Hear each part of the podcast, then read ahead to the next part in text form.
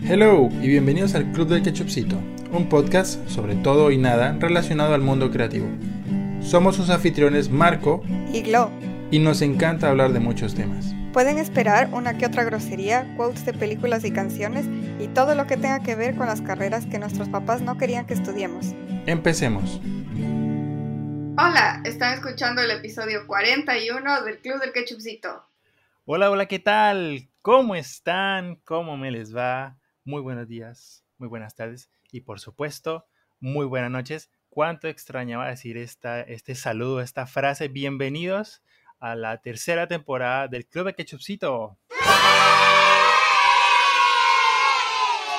Sí, al fin, después de mucho tiempo y de algunos meses de ausencia, volvemos y más fuertes que nunca.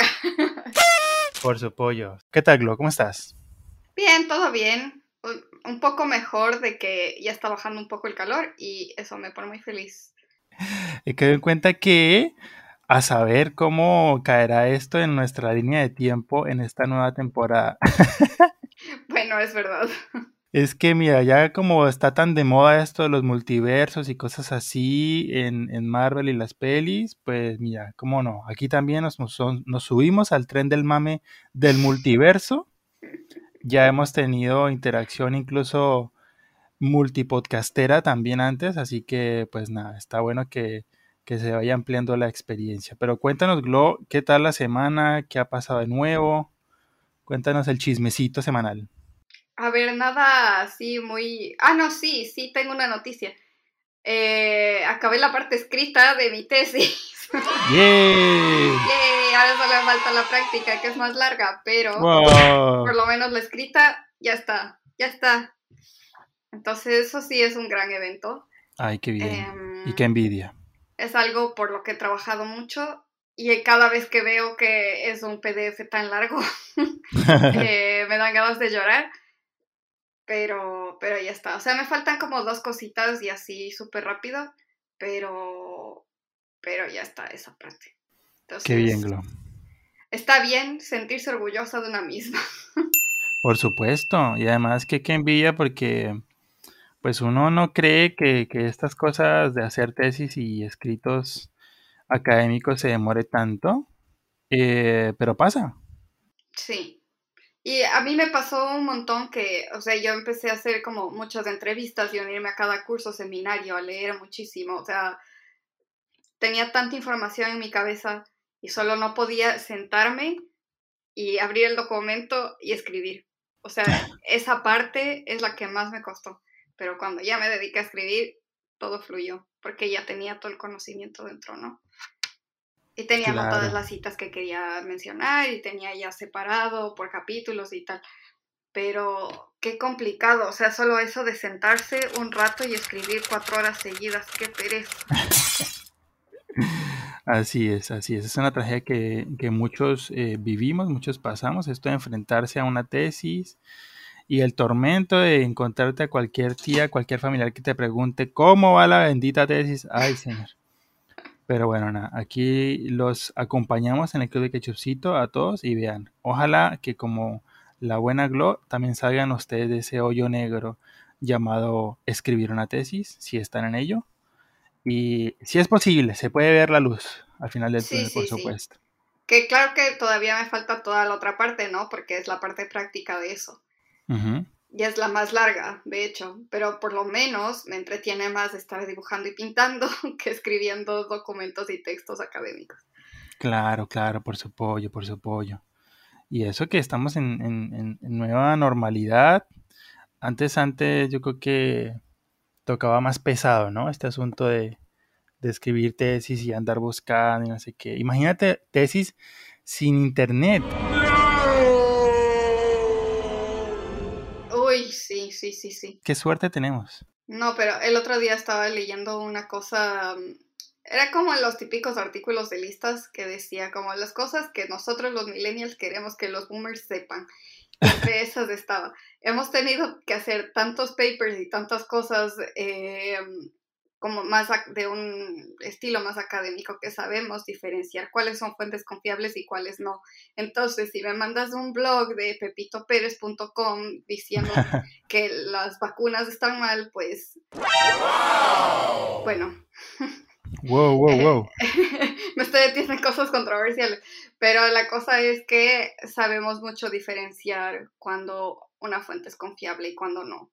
Y entonces si me mandan un blog o me mandan un comentario, un video, o me mandan lo que sea, yo no sé de dónde viene y cuál es esa fuente y por lo tanto no lo tomo como válida. Sí, siempre está bueno que consulten por lo menos más de una fuente en lo que reciben, sobre todo, señora bonita, ahí en casa, usted que está recibiendo constantemente cadenas de WhatsApp. Sepa usted que las cadenas de WhatsApp no son la última palabra. Por favor, consulte, informes. No es verdad que eh, una cadena de WhatsApp puede eh, avisarte cuándo va a temblar antes de que tiemble. No, señora. no, es, no es verdad que te van a dar 10 centavos por cada reenvío de eso para que el niño en África se cure. Es verdad, es verdad. Ha recibido aquí su querido amigo Marco cada cantidad de cadenas de WhatsApp de ciertas personas que yo digo, madre mía, ¿cómo es posible que esto pase? Pero bueno, nada, aquí los invitamos por supuesto a siempre informarse, así como están escuchando este podcast, que escuchen muchos otros contenidos, que se lean, que se informen, que para eso está Internet ganando totote para todos. Sí, muy correcto. Y bueno, no te pregunté cómo has estado tú esta semana, pero no te estabas alargando mucho esta intro. Sí, pero eh, en resumen, eh, muy poco importante ha pasado aquí y yo sigo con muchísimo trabajo, demasiado, porque se aproxima una época muy importante para mi trabajo que tiene que ver con eh, disfraces, así que aquí está Marco a tope, dándole como siempre. Pero, ya que mencionaste y mencionamos este asunto de la era digital, el Internet, cómo ha cambiado las comunicaciones, hoy Hoy sí que tenemos un tema muy importante y para ello, que tiene que ver con este asunto, para ello hemos traído una invitada muy especial, así que Glo, por favor, sin más espera, cuéntanos de quién se trata.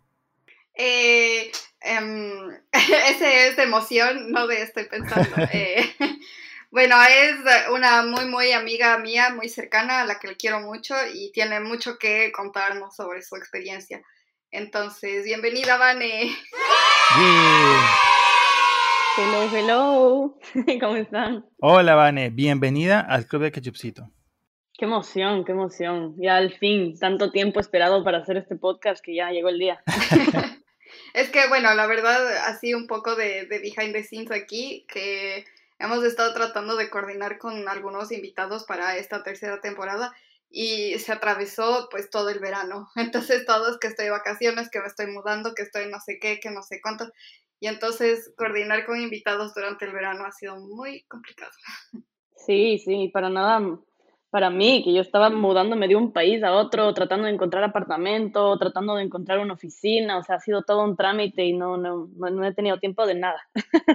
Claro, por supuesto. Si ya es difícil mudarse en la misma ciudad, imagínate. Sí pero bueno, antes de que sigamos, Vanessa, por favor, cuéntanos para todos quienes apenas te conocemos.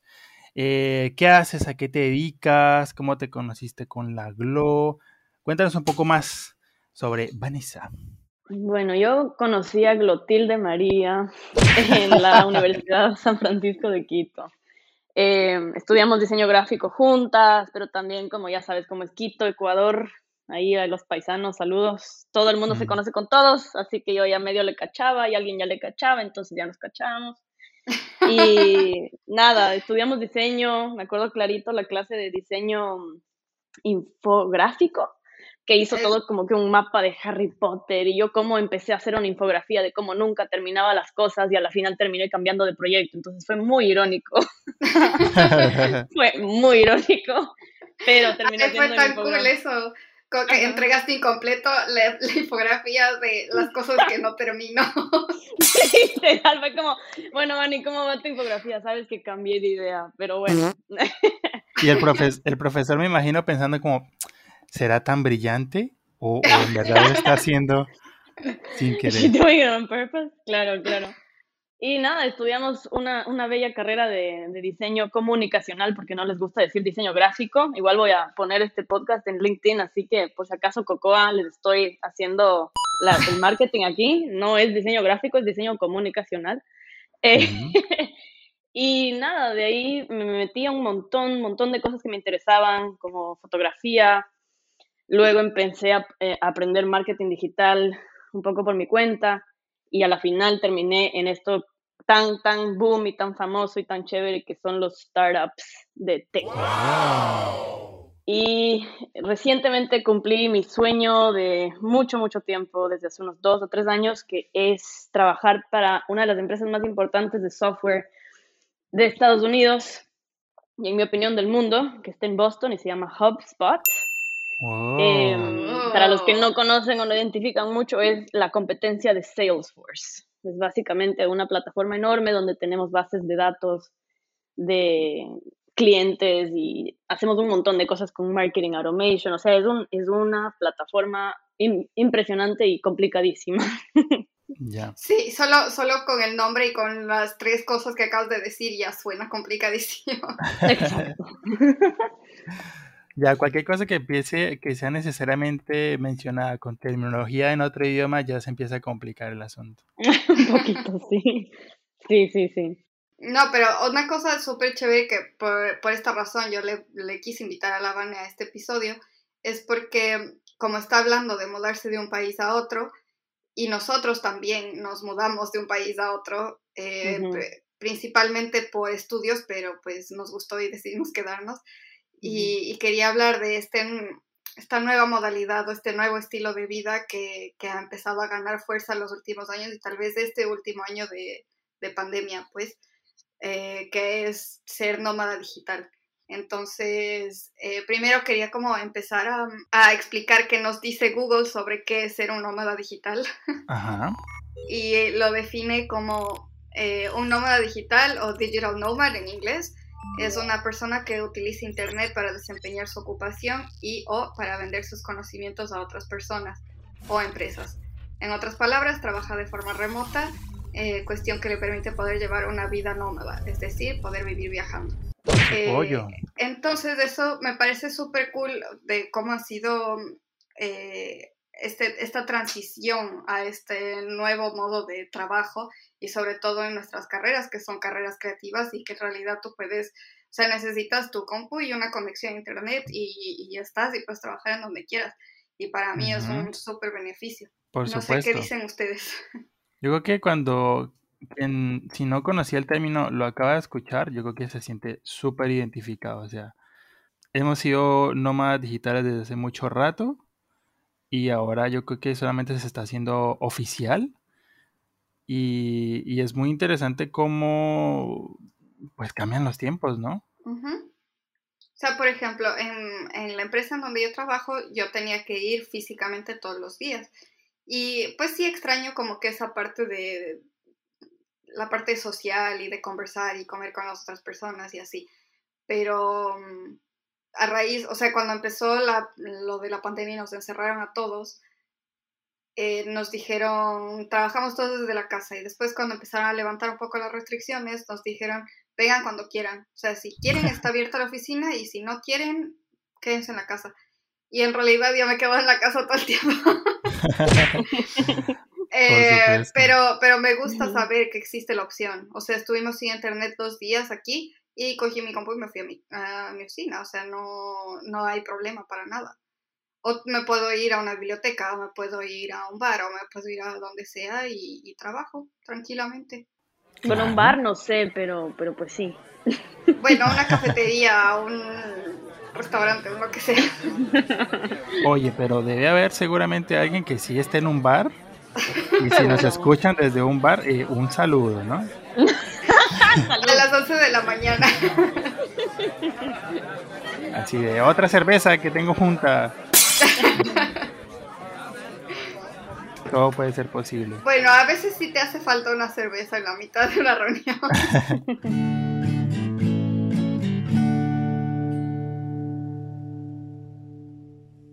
¿Cómo te ha tocado a ti, Vanessa, vivir este asunto de, de lo digital? ¿Siempre lo has tenido o también hiciste transición, como nos cuenta Glo? No, para mí es igualito lo que tú dices, no es, no es nada nuevo porque desde que, desde, que desde que estudiaba en la U, yo ya empecé a hacer un poco de freelancing y ahí me acuerdo que estaba con una de las primeras laptops que tenía, eh, yendo a, yo trabajaba para el restaurante Pins, que es un restaurante súper cool, que tiene una vista bien chévere y es bien tradicional en Quito y está en unas ubicaciones bien, bien, bien alejadas, como que por la vista. Y me acuerdo que iba, tenía reuniones con la, con la gerente del restaurante y luego volvía a las clases y luego de repente en mi casa y era como que no había oficina. O sea, es como la definición de un freelancer, ¿no? Como los diseñadores gráficos, básicamente. Claro, por supuesto. Y es que nos pasa a muchos. Yo creo que me, hiciste recordar también, Vanessa, cómo empecé yo con, con el rollo del trabajo. También fue muy freelance, muy, muy mm. desde casa, muy por encargos, como que el, contacto era digital a más, como con correo y todo el asunto. Tanto así que las pocas oportunidades que tuve que hacer como acto de presencia con un cliente ya me sentía como raro, o sea, no sabía qué hacer, o sea, una vez recuerdo mucho que teníamos que hablar con una cliente que está interesada en en unas ilustraciones para aplicar en, en su restaurante y nos citaron con otro diseñador en su restaurante y yo ahí como que, ¿y aquí qué se hace? O sea, ¿qué, me pongo? sí, o sea, no, usualmente estoy yo detrás de, del compu con, con, mi desayuno ahí al lado de la mesa, respondiendo al correo y ya, pero aquí y, en su restaurante, su negocio. Cosa que supongo para quienes normalmente trabajan en, en el lugar, ¿no? In situ, pues, pues, estarán diciendo, Marco, ¿qué pedo contigo? ¿Cuál es tu problema social? Eh, pero claro, la cuestión es que eh, no, es, no es lo mismo cuando tú, netamente, toda tu experiencia de trabajo se ha desarrollado de manera nómada, ¿no? A, a cuando estás en el lugar. Y, sí recuerdo que fue una, una experiencia muy extraña para mí, así como eso del contacto social y esas cosas de humanos. Es bien rara. Sí, y yo creo que más que nada se le ha hecho fácil esta transición a dos tipos de personas. El uno, la gente que es súper buena con la tecnología y es como que sí, te dan un iPod, ya sabes en cinco minutos cómo usar. Abres Instagram, ya entendiste. Y el segundo tipo de persona es alguien que constantemente está en cambio, como yo.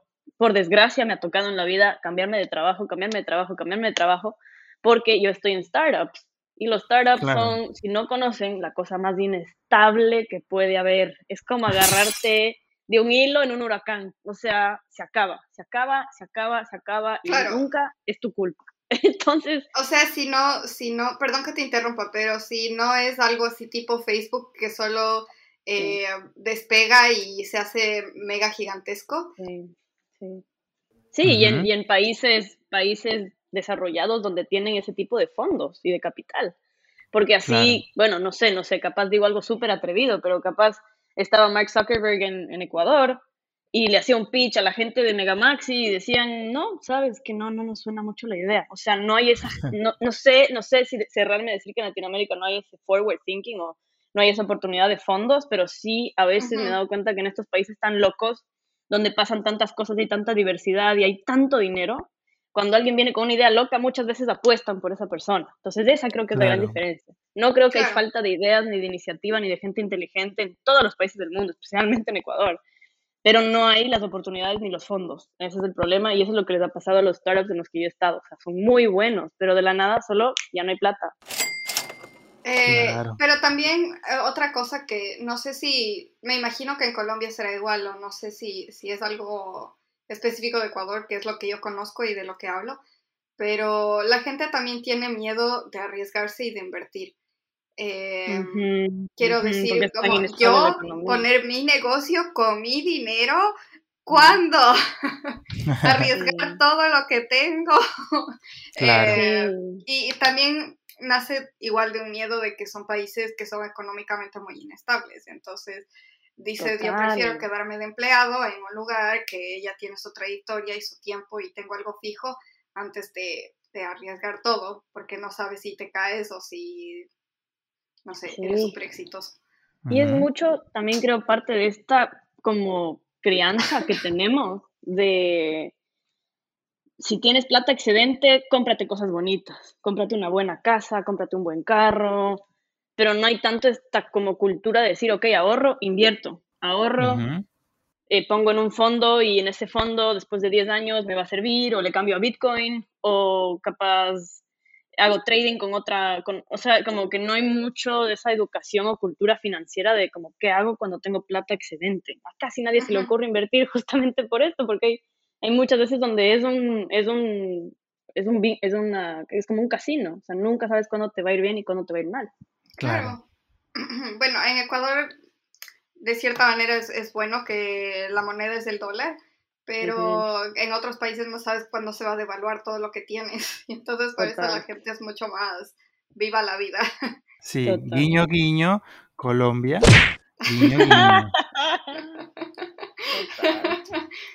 Eh, y bueno, hablando de como que un poco de, formas de pensar o estilos de vida un poco más tradicionales, eh, yo también creo que, que, ser nómada digital es como la respuesta que, que, hemos tenido en nuestra generación y que estamos tan acostumbrados a la tecnología ante esta forma tradicional de, de, cómo se monta una empresa y de quién trabaja para quién y tal. Entonces hay empresas que es como que tienes que hablar con el asistente del, del asistente del asistente que trabaja para el jefe, que también es jefe del otro jefe y que no sé qué, y va por departamentos y que tienes que hablar con recursos humanos para no sé qué cosa y que planteas, eh, no sé, una idea para mejorar no sé qué y nadie te escucha y tal, y que empiezas desde abajo y es como una pirámide. Y yo creo que, que, las cosas más horizontales, como están al menos en nuestro medio, eh, son una respuesta justo ante eso, porque la gente también como que se cansa de tener que hacer un montón de trabajo por el que tu jefe se lleva el crédito. Total. Y ahora que hablas de un poco las, las ventajas, también se me ocurrió algo que no lo había pensado mucho antes, pero como que la típica etiqueta de oficina, de ponte el uniforme, ponte las mallas, ponte los taquitos, como que eso ya desaparece y también un poco se, se desaparecen y se, se, vuelven borrosas un poco las líneas entre género, ¿no? Como que ya no es la típica parte donde las mujeres están sentadas o va a hablar la mujer, es como que lo digital te hace como un número más y eso es bueno, de cierta forma. Sí, Porque, claro, o sea, no sé qué piensan de eso. No, sí, estoy 100% de acuerdo. O sea, como que hay mucha gente que se burla y que hay muchos memes de que estás como, no sé, con la camisa y así bien vestido, pero al mismo tiempo estás con pantalón de pijama. y es como que, no sé, esta percepción de, no sé, como, o esta presión que puedes tener sobre cómo te presentas ante otras personas y qué es lo que, entre comillas, se ve profesional también ha cambiado bastante. O sea, yo, no sé, mientras más cómoda esté, no me importa. Y además que eh, sí que es un muy buen punto el que toca Vanessa y es que eh, en el ambiente virtual lo que prima es tu talento.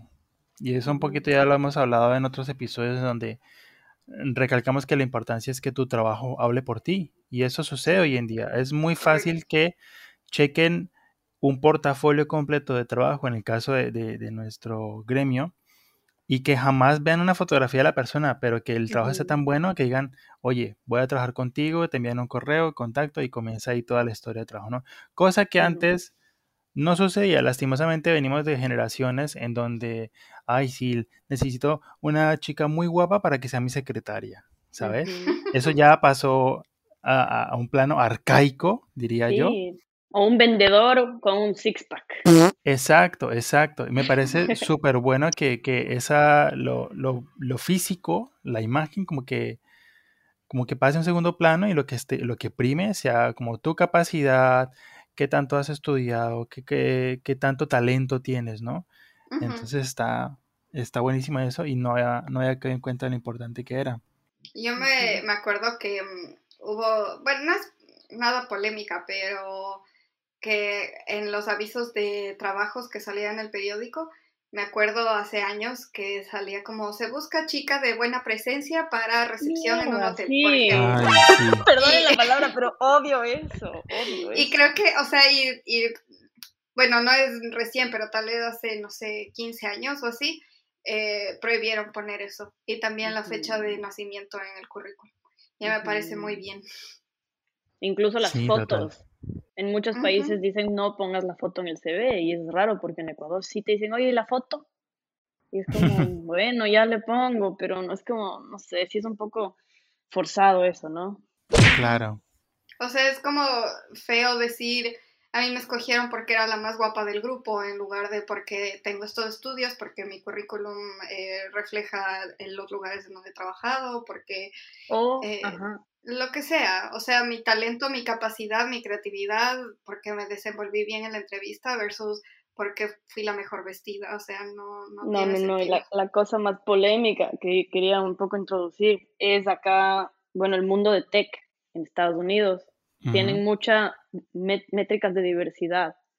Entonces ya no es cuestión de cómo si eres la más guapa, no, es cuál es tu raza y cómo te ves, cuál es, cuál es tu etnia. Oh. Entonces si eres un poco más chino, asiático, moreno, blanco, they choose you porque te ves diferente y a la empresa le conviene un poco. Entonces eso también es mm. un poco más polémico. O si eres discapacitado, esas cosas también les convienen a las empresas. Entonces, bueno, ya es todo parte de un sistema demasiado grande que no podemos controlar, pero también en eso va un poco lo de eh, por qué no se debe poner foto. Y en Estados Unidos a mí me gustó mucho eso, que cuando yo estaba aplicando yo puse foto y lo primero que me dijo mi jefe, porque yo, una pequeña experiencia de trabajo que no mencioné, pero yo estuve trabajando para una empresa de software de e-commerce en Chicago por un año desde Ecuador.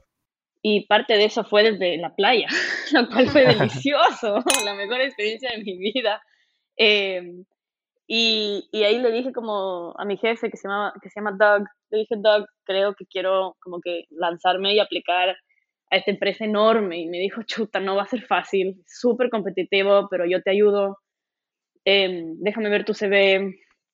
Y nada, te voy a dar ideas, y, te voy a dar tips de cómo lo formulamos acá en Estados Unidos, porque es totalmente distinto. Acá no ponen fotos, acá es súper corto y al grano, un montón de números, un montón de porcentajes, un montón de métricas de éxito, como cuál, cuáles son tus métricas, cuáles son tus KPIs, no tanto qué hiciste todos los días que estuviste en ese trabajo. Entonces, sí ha sido un shock estar en esta cultura como americana de trabajo, pero también te da una vuelta súper grande a, lo que, cómo hacías las cosas antes y te dice como, hay un motivo por lo que esto es más eficiente y por lo que en los correos te dicen, hey, this is what we're doing, goodbye.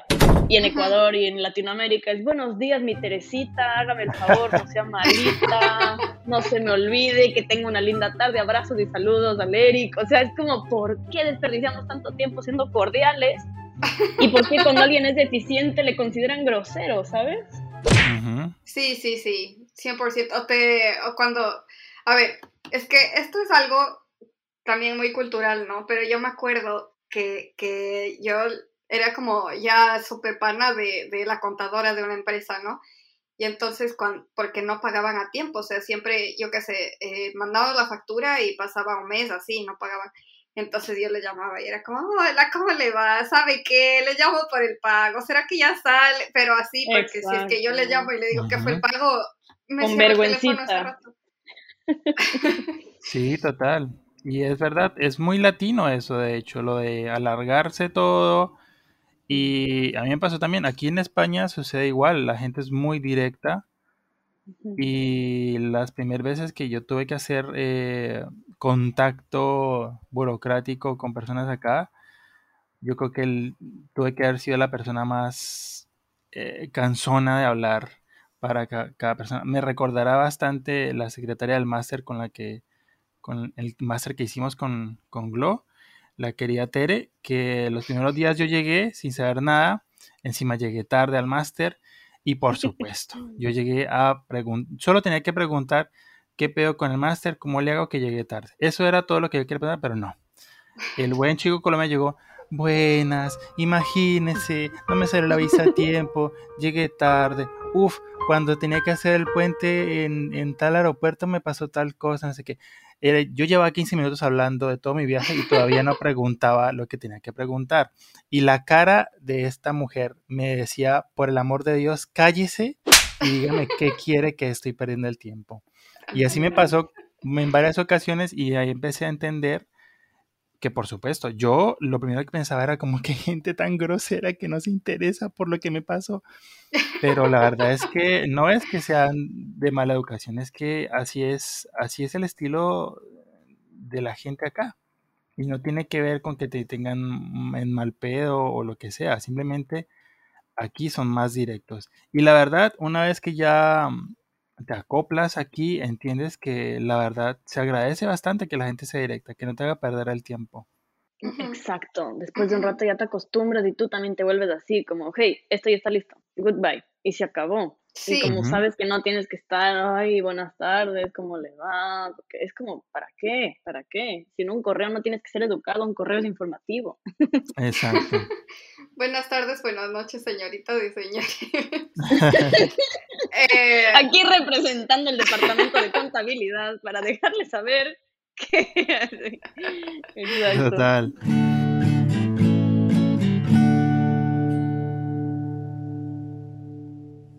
Bueno, entonces ya hemos hablado bastante de, los beneficios, al menos para nosotros, de, trabajar de esta manera, pero ¿cuáles creen que son o, con qué retos se han encontrado eh, al vivir este estilo de vida o, al trabajar de esta forma? Algo así que les haya parecido como que, pucha, si yo estuviera en la oficina, ya esto estaba solucionado o alguna cosa así. Hmm. Sí, o sea, para mí lo más grande y triste es no poder tener esa integración con tus colegas. A mucha gente le conviene si eres un poco en el lado más introvertido, un poco antisocial o, o solo te gusta ir y trabajar e irte a la casa porque tienes una vida muy ocupada, tienes hijos, tienes bills to pay, como dicen acá. Pero para mí yo soy un animal tan social como cualquier otro ser humano que eso para mí es algo que en verdad me da pena, así en el corazón, como que digo todos los días, qué miércoles, o sea, en serio. Y, y, lo bueno es que sí hay formas de darle un poco la vuelta a eso, o sea, no es que empieza lo virtual, se acaba lo social, qué rima, qué rima. no, pero tú puedes decir, y la gente ya lo normaliza, como, oigan, hagamos un Zoom, y aquí es cuando se ponen bien creativos y a veces sale muy bien y a veces sale terriblemente mal y te acuerdas de lo vergonzoso que fue porque tratas de hacer un evento que pudo haber sido en persona y sale asqueroso. Porque dices, ok, por ejemplo, en dos días tengo una cosa que se va a llamar drag bingo. O sea, no tengo idea si hay que ir vestidos de hombre o las mujeres, o los hombres tienen que ir vestidos de mujer y vamos a jugar bingo.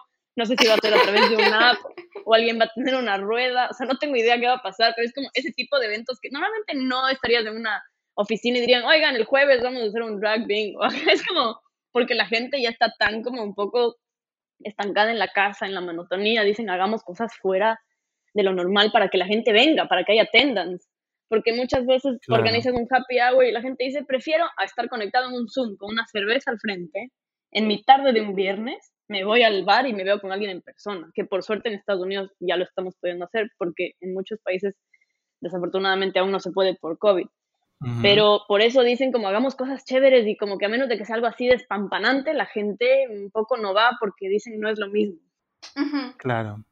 Pero, a ver, tengo, tengo dos cosas que decir. la primera es solo como una anécdota que yo en sí soy un, un poco más introvertida y como la van es súper extrovertida, fue como que solo me adoptó y me llevaba sus cosas. Como que tú tienes que salir un poquito, ven, yo te adopto, yo soy la amiga extrovertida que te obliga a salir. Literal. Entonces confirmo que sí, es muy sociable. y la otra cosa es que, hablando justamente de, de esto, que le conocí aquí a una chica que trabajaba en la oficina de Cabify en Madrid y bueno, también es otra startup, ¿no?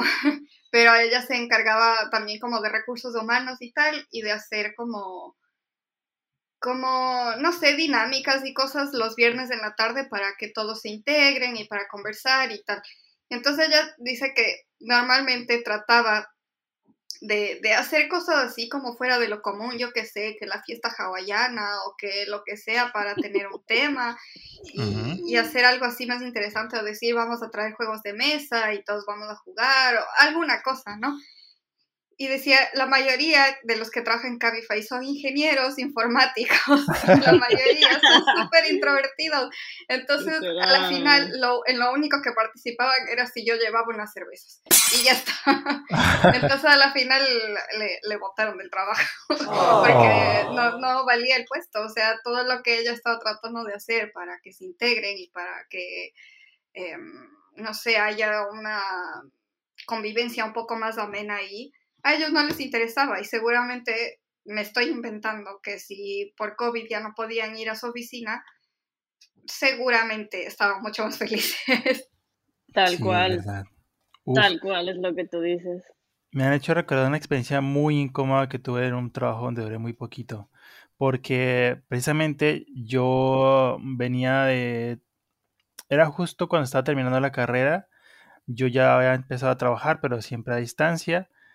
Y mm, intenté, bueno, quisieron contratarme en una empresa y de manera física, entonces yo tenía que ir.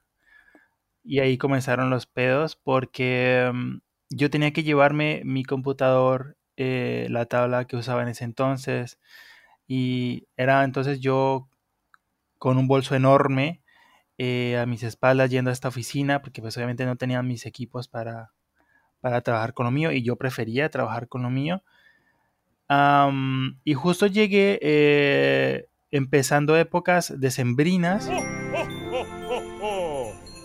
y empezaron a hacer dinámicas al final de, los días laborales. Y una de esas dinámicas era escribe en un papelito la cosa que más te agrada de cada uno de los empleados. Todos se conocían, pero yo era el nuevo. Entonces, fue muy triste. Fue muy triste leer mis papelitos. Porque era gente que gente que no tiene ni fruta idea de quién soy, tratando de decir algo bueno sobre mí. Entonces siempre, yo le, otros leía y encima tenía, tenías que leerlos, maldita sea. Como si no fuera suficientemente humillante, tenías que leerlo en voz alta. Entonces yo leía comentarios como de, ay, Pepita, me encanta cuando salimos a comer después del trabajo porque no sé qué. Ay, Juanito, no sé qué. Eres increíble, eres el mejor. Siempre nos haces reír, no sé qué cosas. Y el mío era como, te ves como una persona muy chévere. Mm. Pones buena música, me caes bien. Parece que no eres un asesino en serio, así que sea muy... Eran cosas muy... La Gloria no tiene aire. Me voy a poner en mute ya. No se preocupen, ya yo esto lo viví, ya lo pasé, lo hablé con el psicólogo. Pero sí, fue muy triste. Fue muy triste, la verdad. Porque, y encima era como, yo sabía que hacían su esfuerzo por por tratar de escribir algo sobre esta persona que acaban de conocer, pero simplemente no le... Y encima, ojo, que todos eran como señores y señoras, ¿no? Y yo era un chico, y estaba en la universidad, y estaba a mis 20 todavía. Y estaba peque, o sea, ¿qué, qué pedo iban a hablar? O sea, es como, ay, eres, eres buena onda como mi hijo. ¿Qué iban a decir cosas de esas, por Dios? Y bueno, nada. Entonces... te, va recuperando? Un poco, un poco. Es que solo la imagen mental de Marco leyendo sus papeles.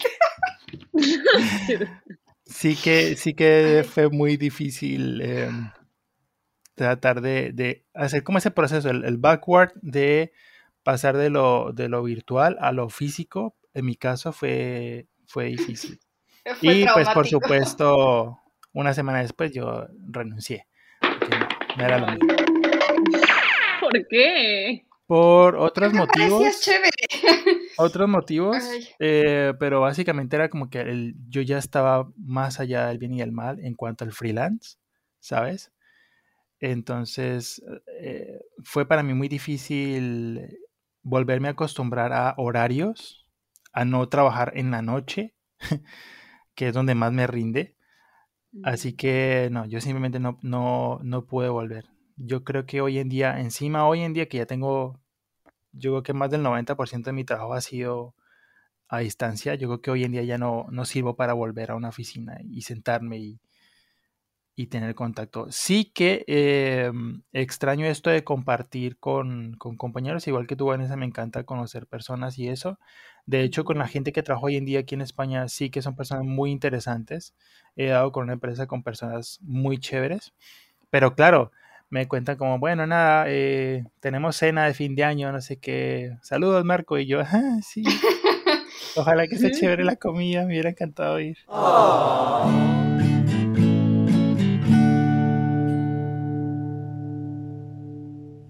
Pero volviendo al tema de, de, los retos y todo, yo creo que lo más difícil, y esto quisiera decirlo así en un podcast porque quiero que me escuchen todos los perfeccionistas, overachievers como yo, que piensan que siempre tienen que estar bien y listos y profesionales, a veces se sale de tus manos totalmente. Y esa es la uh -huh. frustración con la que he tenido que lidiar todos estos cuatro meses, casi desde que empecé el trabajo, que he estado totalmente fuera de mi control el hecho de que me estoy mudando a un nuevo país, que me estoy mudando a un nuevo DEPA, que en el DEPA empezaron a hacer construcciones, que compro un coworking y en el coworking está demasiada gente, o sea, está repleto al punto Ajá. que me levanto a las 8 de la mañana para tomar un escritorio, me salgo casi que al baño o a una cabina de llamadas que le dicen phone booth Okay. Y estoy ahí una hora y vuelvo y de repente alguien se sentó en mi puesto donde ya estaban mis cosas desde las 8 de la mañana y me toca casi ¿Qué? que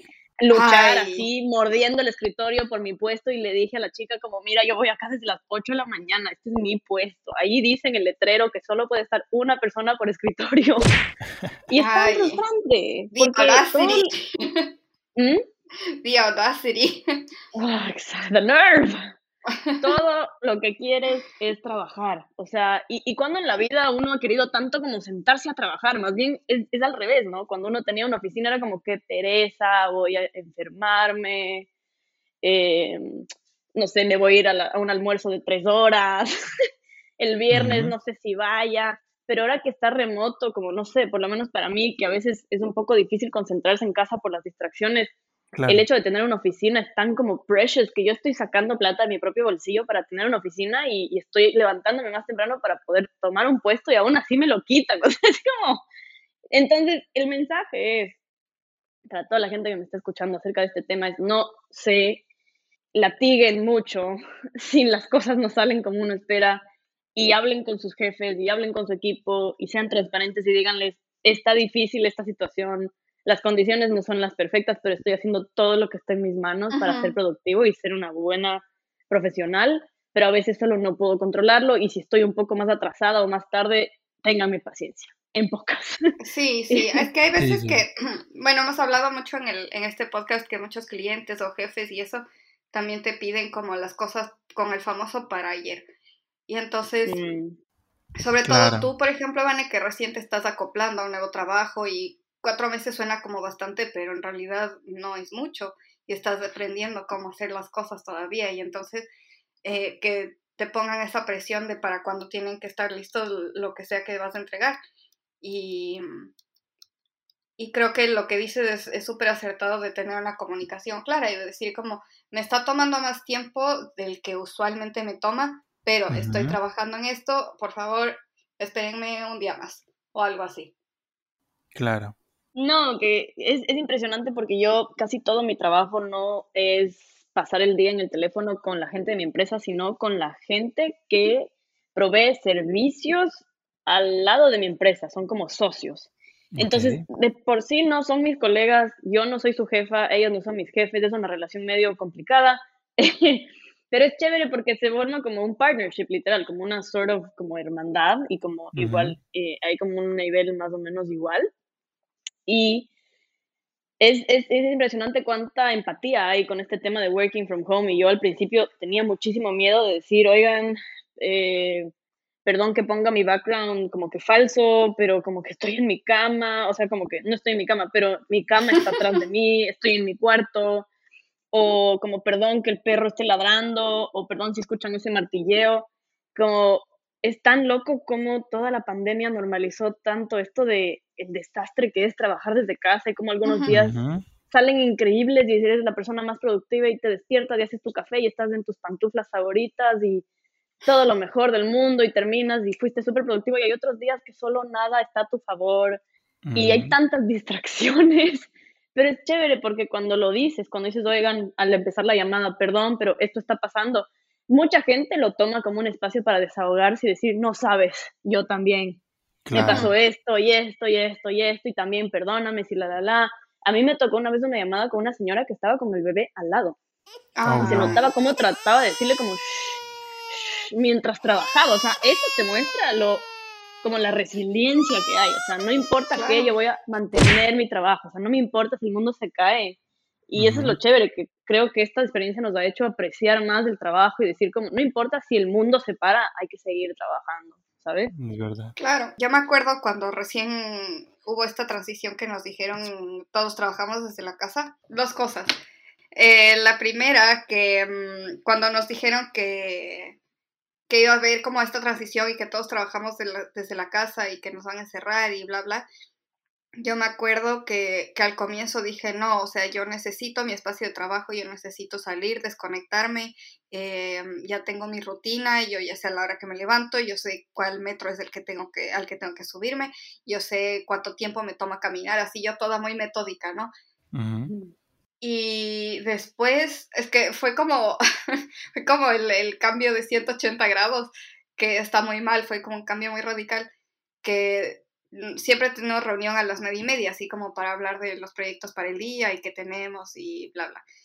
Y, mm, y el cambio radical fue que me quedaba dormida de largo y me levantaba a 9 y 20, me oh, reunía, me reunía toda, o sea, cambiando la camiseta o algo así, a veces ni eso, y, y después me iba a desayunar y, y después de eso fue como que no, ya esto está muy mal y logré encontrar como el equilibrio de que, ok, me levanto más temprano, desayuno tranquila, eh, organizo todas las cosas que tengo, me visto, me cambio, etcétera, etcétera, y de ahí me uno a la reunión. Entonces ese ha sido como, ese fue como el rato en el que yo dije como, ok, ya es donde puedo desconectar y tener mi, mi mindset de trabajo específicamente. Entonces, no es que necesito estar físicamente en la oficina, pero necesito estar en el espacio mental para decir, desde esta hora trabajo y estoy despierta y estoy bien. Entonces, claro. Ese fue el, rato, el, como el punto de inflexión en el que dije como puedo manejar las cosas desde la casa y hacerlo bien y de forma productiva y cuando yo me siento bien conmigo misma y no eh, hacer todo al apuro y mal. Y ese es de hecho un tema muy controversial y hay un foro que yo quisiera abrir. De hecho, si ustedes tendrían una, una como que un poll o una cuenta de Instagram para abrir una pregunta de este podcast, yo sí quisiera saber, ok, ¿qué prefieren? ¿Trabajar en el cuarto o trabajar desde la sala? Uh. Y pregunta número dos, ¿prefieren trabajar bien vestidos, así como chuta me maquillé, los tacos, estar así fachosos y con la cámara apagada todo el día? Igual, o sea, yo digo, al menos para mí, como que un punto medio, o sea, sí vestirte y estar decente, pero tampoco, eh, no sé, toda glamurosa. Es que depende, depende bastante de muchos factores, porque justo mientras hablaba Glo, empecé a, recordar como de esto del desorden al tener tus propios tiempos. Y como yo lo veo hoy en día, lo importante sí o sí es que tú entregues a tiempo. Te comprometiste a tal cosa, entrega tal cosa, ¿sabes? No importa. O comunícalo a tiempo antes. Exacto, no importa si tuviste que hacer A o B, lo que sea, eh, mientras que tú entregues, no hay pedo. Entonces, yo sí que eh, al principio, como que no, era muy irresponsable con mis tiempos y me sacrificaba muchísimo. Entonces, cuando tú hablabas de esto de trasnochar y pasar derecho, yo sí que hice malamente ese tipo de sacrificios eh, por el trabajo, para entregar a tiempo y eso. Y ya luego, luego, pues obviamente como ya lo hemos hablado antes, llegan los 30 a cobrar factura. Em, entonces yo creo que uno de los grandes retos eh, a propósito de esto es aprender a, controlar y a administrar tu tiempo y tu condición de trabajo. Y también un poco desde lo que nos pregunta eh, Vane, es muy importante también que tengamos en claro cuáles son como las prioridades, ¿no?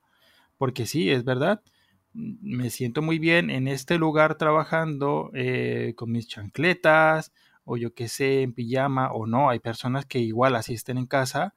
Para ellos es muy importante hacer todo el ritual de bañarse todos los días, arreglarse y así sean frente al escritorio, pero que estén así con su, con su buena pinta, ¿no? Y más que eso, yo creo que es importante balancear todo. O sea, que una cosa no te, no te quite lo otro, o más importante, que el desarrollo de tu trabajo no ponga en riesgo tu salud, ¿no?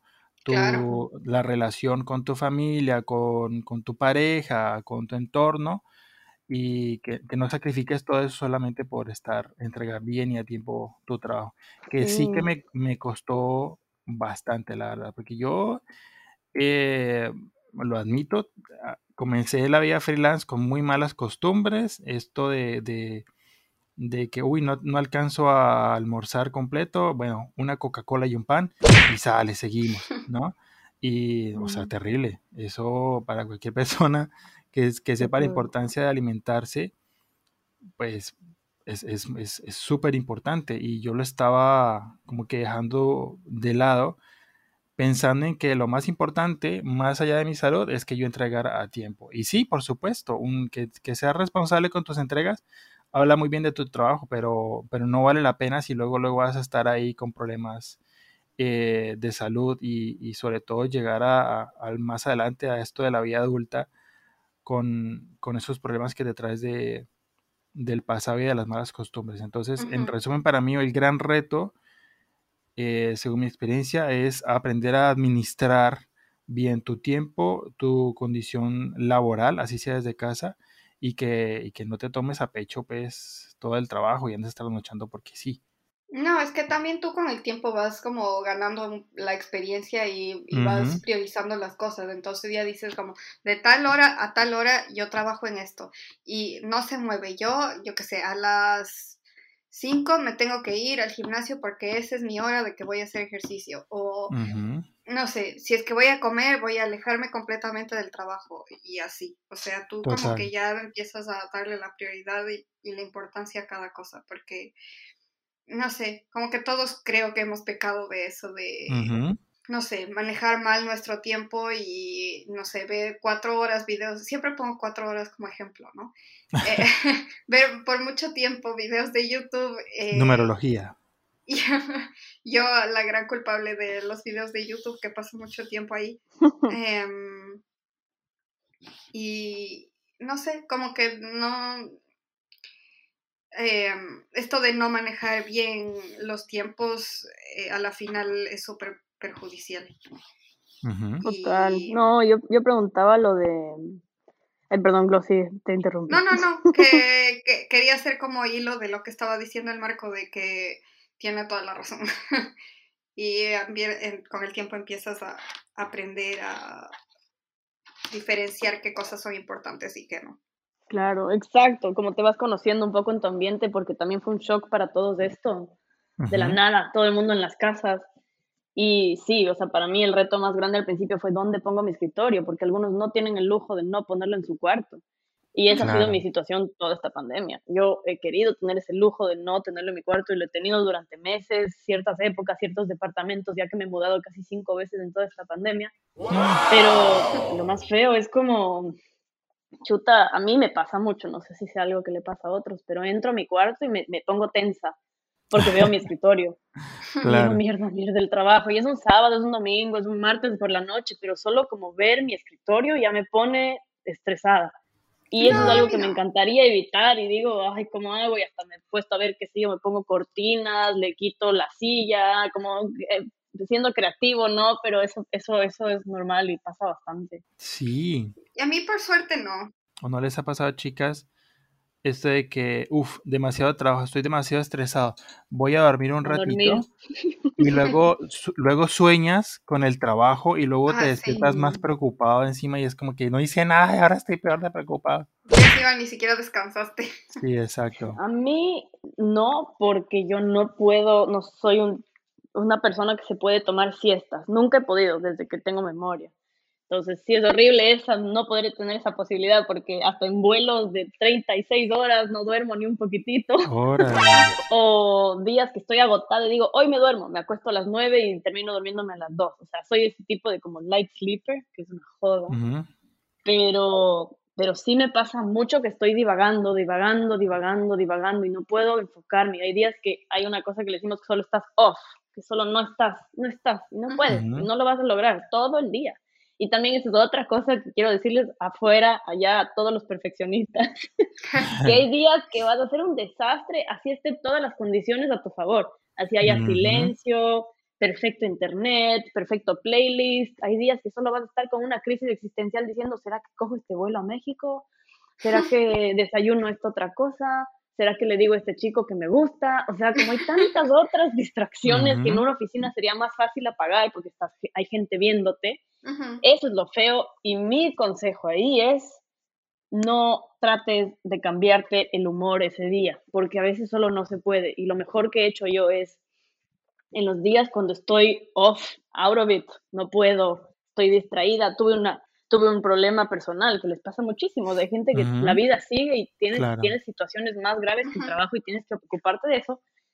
Nada, cierras la compu, te vas a una caminata, te pegas un helado, llamas a una amiga, solucionas el problema y la opción es o te igualas en la noche o un día empiezas súper temprano y te, terminas súper tarde, pero te terminas igualando. Y también van a haber días que eres la persona más productiva, y a mí me pasa mucho eso, que empiezo tipo siete, no sé qué sé yo, nueve y termino tipo cinco, pero no paré ni un minuto todo el día y hice el trabajo que hubiera hecho en tres días porque estaba solo in the zone, así como súper concentrada y digo, ay, no tengo vida, estoy muy enfocada en el trabajo, estoy muy workaholic, no hay un balance. Entonces solo piensen que cuando tienen esos días súper out y, se sienten pésimo, como que hoy no hice nada, como que dejé mucho que mi vida personal se meta, no se preocupen, porque van a haber esos otros días donde solo vas a pensar en trabajo y vas a ser súper productivo y, y, eso pasa, la vida pasa. Sí, yo me acuerdo que había días que literal, eh, cuando trabajaba en oficina, de hecho, y últimamente tal vez no, pero no sé, había días que me dedicaba a responder mails, a responder teléfono, a hacer cotizaciones y tal, y no diseñaba nada. Y terminaba el día y decía, ¿pero qué hice? Y es como, o sea, eso sí es trabajo, o sea, estás hablando con clientes, estás eh, haciendo facturas, estás haciendo cotizaciones, estás resolviendo algún problema con la imprenta, estás lo que sea, y al final del día dices, ¿qué hice? Pero hiciste mucho. Entonces, como profundizando un poco más en lo que dice la Vane ahorita también es eh, que puede que haya días que dices no he hecho nada, pero sí, o sea, como sea de paso pequeño, paso pequeño avanzas o con un paso gigantesco también avanzas. Entonces, exacto, exacto, exacto. Esa disciplina, esa autonomía, ese enfoque que vas ganando poco a poco, porque también no a todos se les va a hacer fácil no tener un jefe ahí atrás diciendo qué fue el informe, qué fue el informe, qué fue el informe.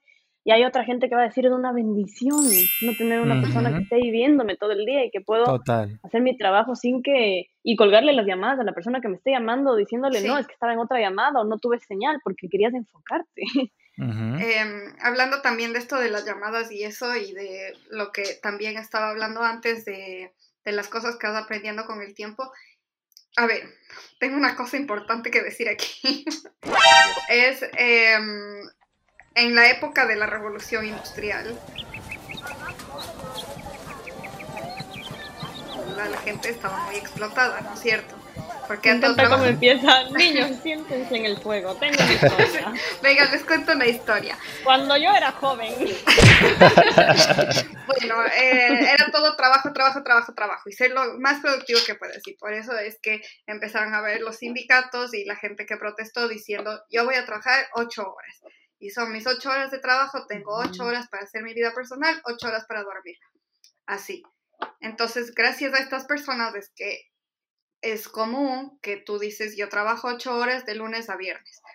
¿Ok? Puede haber diferentes horarios, también como nosotros trabajamos con gente de todo el mundo, te tienes que acostumbrar al cambio de horas, saber cuándo llamar, cuándo no y tal. Entonces, em, lo que quería decir con todo esto, con mi gran introducción, es que hay veces que porque tú dices yo voy a ser súper productivo y todo trabajo y yo voy a entregar a tiempo y no sé qué, eh, dejas que los clientes se pasen un poco, o tus jefes o quien sea, y invadan tu tiempo extra o el tiempo que tú quieres dedicar también a tu vida personal, a hacer ejercicio, a comer bien, a lo que sea. Entonces, em, lo que yo he aprendido con el tiempo y que me gusta mucho decir que he aprendido es eh, no contestar. O sea, si es que pasa, yo qué sé, de las 8 de la noche para mí, porque también para ajustarme al cambio de hora y no sé qué, eso es como que mi tope tope. Si es que se pasa de esa hora, yo no respondo hasta el siguiente día. Y es así. Y a veces hay que ser como súper, súper firme porque dicen que necesitamos ahorita, tenemos un problema con la imprenta y que no sé qué, y que tiene que salir y nada, nada, nada. Te respondo mañana a las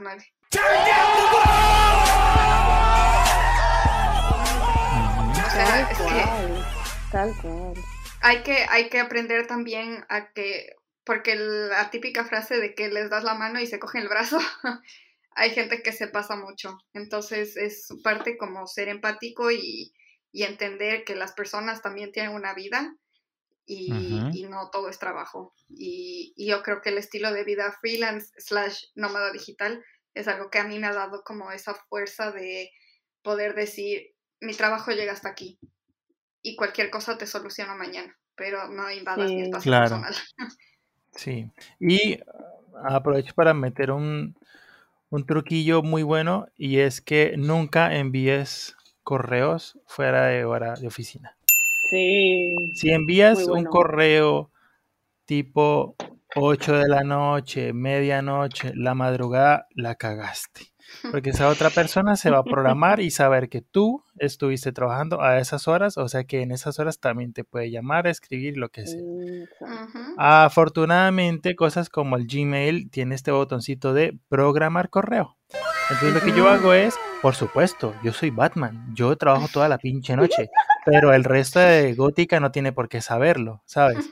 Entonces yo siempre que termino mis, mis encargos a horas, a altas horas de la madrugada aquí entre nos, eh, dejo todo programado y llega oh, pues a las 8 de la mañana.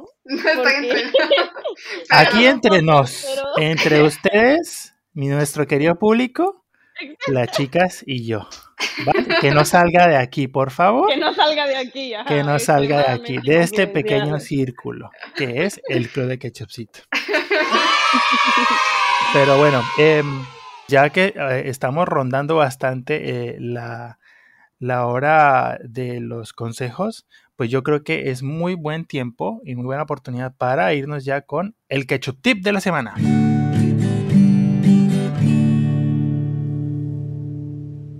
El, ketchup, tip. A ver, Vane, tú como nuestra invitada de honor, nos vas a decir tu ketchup tip primero. Ok, la última reflexión. Aprovechen este tiempo porque a la final, aunque uno no se dé cuenta, tiene tantos, tantos lados positivos del trabajar desde casa y la mayor ventaja es que te devuelve un poco de tu tiempo, el tiempo que pasarías arreglándote en el tráfico, despidiéndote de colegas, aunque la gente te siga haciendo preguntas y tú ya quieres irte de la oficina en un viernes. Aprovechen ese tiempo para hacer sus passion projects como nuestros amigos de aquí. Hagan cosas que les llenen, les llenen de pasión en su tiempo libre. A mí me encanta la música y ahorita estoy con una crisis existencial porque digo, por Dios, estoy en Miami, podría cruzarme al bar más caro y conocer a Camilo. El otro día vi a Luis Fonsi, literalmente vi a Luis Fonsi en un bar así casual. Y Pero iba, Luis ¿ah? Fonsi iba rápido o despacito. Ay, qué Perdón, tenía que decirlo. No, ahí estaba con una novia, súper, su esposa creo, súper guapa. Yo fue como, perdón, ¿me puedo tomar una foto? Pero fue como la primera vez viendo una celebridad así como, wow, tan cerca. Y nada, últimamente se está alargando un poco este tip, pero nada, he estado en conciertos y todo y, cada vez más digo, qué bestia, tengo que seguir esta pasión, pero yo sé que capaz no lo voy a convertir en mi próxima carrera al corto plazo, pero no dejen de hacer esas cosas que en verdad como que spark joy y que digan, esto no me va a producir plata capaz nunca. O capaz me produciría mucha plata, pero sería un trabajo. Yo no quiero que sea un trabajo, quiero que sea un gusto. Hagan más de eso. O sea, yo sé que es tan difícil tener el escritorio en, la, en el cuarto y solo decir, ya no quiero pensar en nada y solo quiero descansar. y, y no quiero hacer nada más que dormir o pasar afuera de la casa, pero también piensen en ese tiempo como qué me gusta hacer y qué puedo aprovechar de tener un poquito más de tiempo en la semana o acabar una hora más temprano y ser un poquito más productivo para hacer esta una hora de cosas que me gustan hacer. Eso sería. O que te desconecta también de lo que Tal cual. normalmente Tal cual. estarías haciendo. Muy bien, muy bien. Sí, estoy de acuerdo. Súper, muy buen tip. Glock, cuéntanos, ¿cuál va a ser tu ketchup tip? Mi ketchup tip es que, mm, bueno, no solo en cuanto al trabajo, porque yo sé que hay muchos retos de la vida de nómada digital, eh, como por ejemplo nosotros que estamos di- literalmente en otro país y estamos lejos de nuestras familias y de el entorno en el que crecimos, y hay muchas cosas que pueden ser como tal vez ajenas, o hay días que extrañas tu casa, o el otro día estaba hablando justo con la Vane y decía como, hay veces que extraño que alguien me lave la ropa, o cosas así. Que, que suena súper tonto, pero pues no sé. Entonces, lo- a lo que quiero ir es que no es, o sea, la vida de nómada digital tiene muchísimos beneficios, como hemos hablado.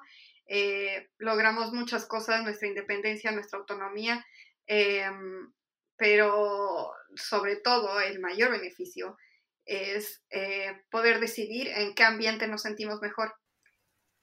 Y mm, no sé si tiene mucho sentido lo que estoy diciendo, pero nos adaptamos No, como a total. los cambios que vienen con esa decisión. O sea, yo me siento muy bien en esta ciudad y soy muy feliz aquí. Y, Ujú. ok, extraño a mi familia, extraño la comodidad que tenía con mi casa, con, no sé, las cosas que, que tenía cercanas y a las que estaba acostumbrada, pero eh, me siento mejor aquí. O sea, yo conmigo misma y con mi trabajo y tal. Entonces, sí hay sacrificios y hay cosas que tenemos que adaptar, pero al mismo tiempo es muy fructífero salir de esa zona de confort y de, no sé, que pensar y saber que hay todo el mundo afuera y que ahora hay tanta facilidad de eh, y tantas opciones de trabajar desde donde quieras y tantas opciones de carrera en las que puedes hacerlo, que no sé, si es que tienes como, digo así como consejo a cualquier persona que se sienta como que le falta tal vez algo en su vida y, y dice ya no quiero estar aquí, pues no sé, puedes y tener la flexibilidad y la facilidad de ir a donde quieras, que hay veces que pues hay burocracia y muchos temas que tienes que, que solucionar en el tema legal, ¿no? Porque no solo puedes irte y vivir donde se te dé la gana así de fácil, lamentablemente, pero eh, mientras lo hagas bien y de una buena forma y de forma legal y mientras pagues tus impuestos, eh, Guiño, guiño. Claro, y- claro. es muy importante eso, eh, pues, no sé, go for it, o sea, no, no hay nada que te esté impidiendo. Bueno, La, la Glo aquí está con los federal, con los de Contraloría, man. No sé ni cómo se llaman los que Con Hacienda. taxes, pero... Mientras Saludos, saludos Hacienda. no, es que hay como estos youtubers que se van a vivir a Andorra eh, para pagar menos impuestos y me muero de las iras. No. Porque Estamos hablando que- de ti, Rubius. No des ese tipo de tips. Ya, yo no dije nada, yo no dije nada. Em, No, Pero- aquí, amigos de Hacienda, por favor, Hacienda, llévanos en la buena siempre, por favor. Queremos ser tus amigos. No, no, pero bueno, si puedo interrumpir un poco en ese tip de la GLO, totalmente de acuerdo y, y creo Sí. que va un poco de la mano de lo que sea que escojas donde te sientas más cómodo, tampoco va a ser perfecto. Porque uno dice, ay, no, Exacto. que me encanta trabajar desde mi casa. A veces no va a ser tampoco perfecto. Uno dice, no, trabajar desde la oficina es perfecto también. No, o sea, eso también hay que saber que la perfección es como inalcanzable y que todo va a tener Exacto. sus, sus bemoles, como dicen los papás. sí, es verdad. Ah, y otra cosa que igual quería como ahondar un poco más, que nosotros hablamos de esto también desde un punto, desde, entre comillas, privilegio, porque claro que hay mucha gente que no lo puede hacer y también si es que ya tienes una familia y si tienes hijos y así, va a ser más difícil. Pero justamente si solo necesitas tu compu y una conexión a internet, también puedes, y si tienes hijos, puedes darles más tiempo y más calidad de tiempo porque vas a poder lograr tener esa flexibilidad y esa facilidad para, mm, no sé, no, si quieres llevarles al colegio, si tienes una cita médica o lo que sea, ya aprendes a manejar tu tiempo y... Tal cual. Claro. Entonces, que claro que van a haber más cosas que te limiten o te hagan pensar dos veces antes de tomar una decisión de trabajar de forma autónoma eh, en cualquier carrera, pero los beneficios a la larga van a ser mayores, en mi experiencia. Total. Bien, yo les quiero dejar como recomendación y ketchup tip. Eh, y uniéndome un poco a lo que están hablando las chicas, es muy importante encontrar un balance. Siempre. Nada es bueno en exceso. Por supuesto que cuando estamos eh, trabajando solos por nuestra cuenta hay muchas libertades.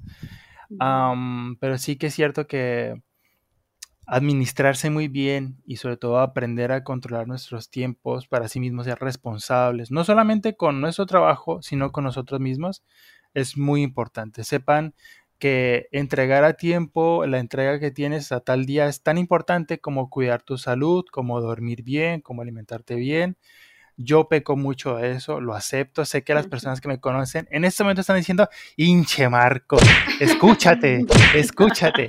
Pero créanme que lo intento y, ah, con la experiencia que tengo, eh, sé, eh, lo he aprendido casi que a las malas, la importancia de, tener ese balance. Eh, está súper bien que tú seas el mejor empleado, que, que es lo mejor de ti en el trabajo, pero no sobrepongas eso sobre tu salud, sobre tu vida, sobre tus amigos, tu familia y las personas que quieres, ¿no? Eh, así que sé que no es fácil porque la vida de adulto es horrible, pero tampoco es imposible. Así que mucho ánimo con eso y a darle átomos. Bien, así que con esto ya hemos llegado al final del episodio, pero antes de irnos, por favor, Vane, compártenos eh, tus redes si quieres, dónde podemos encontrarte, ver algo de tu trabajo. Yo amo, amo, y va a sonar un poco nerdy, pero amo LinkedIn. It's like my go-to, my happy place. Porque está toda mi trayectoria. Yo incluso en un punto hacía coaching de LinkedIn, me encanta y me parece que es la oh. herramienta más poderosa. Y gracias a LinkedIn es que yo tengo el trabajo que tengo y tengo un poco esa, ese poder de negociación con los reclutadores. Entonces, a los que me están escuchando y quieren cambiarse de trabajo, o quieren un mejor trabajo, o quieren que les suban el sueldo, mejoren su LinkedIn. O sea, los CVs ya son una cosa anticuada, ya es como una piedra, un carbón, ya no existe el CV, el LinkedIn es el futuro. Entonces, yo estoy en LinkedIn como Vanessa Gallegos y en este momento estoy con una foto con un color naranja por detrás porque estoy en la compañía de mis sueños, pero ahí me pueden buscar, ahí me pueden buscar, con todo gusto. Y también mi canal de música es, creo que es Vane G Music en Instagram. Oh. yes, Passion Project. Bien.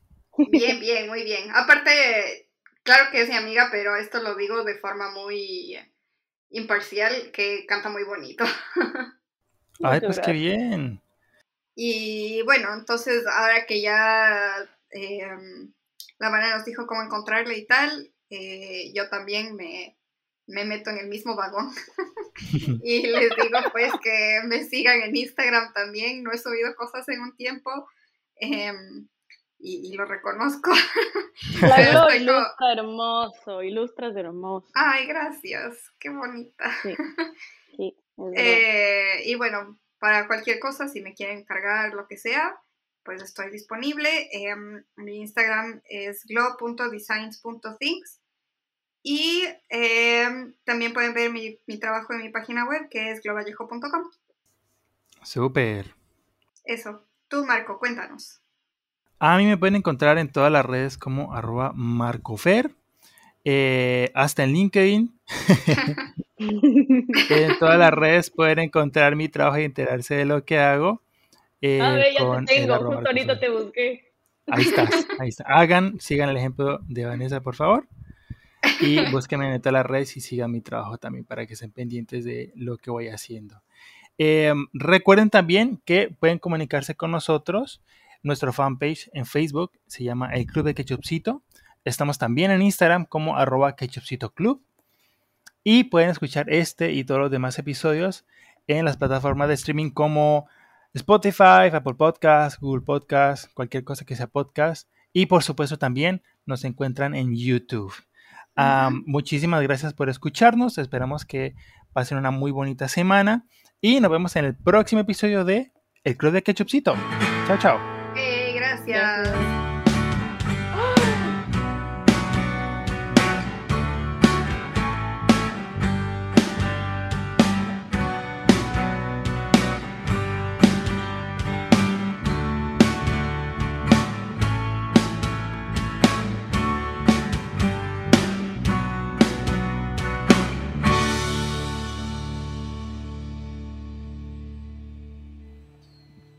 ¡Wow! ¿Qué es ese arreglo tan pro? Ah, pues fíjate que eh, ahora nuestra, la musiquilla de, nuestro podcast ha evolucionado, ahora ya es una banda completa. ¡Wow! ¿Cómo hiciste esto? Pues no lo hice yo, lo hizo mi querido amigo Carlos Gerardino, el increíble ingeniero él es ingeniero civil, pero también tiene su gran talento como ingeniero de sonido.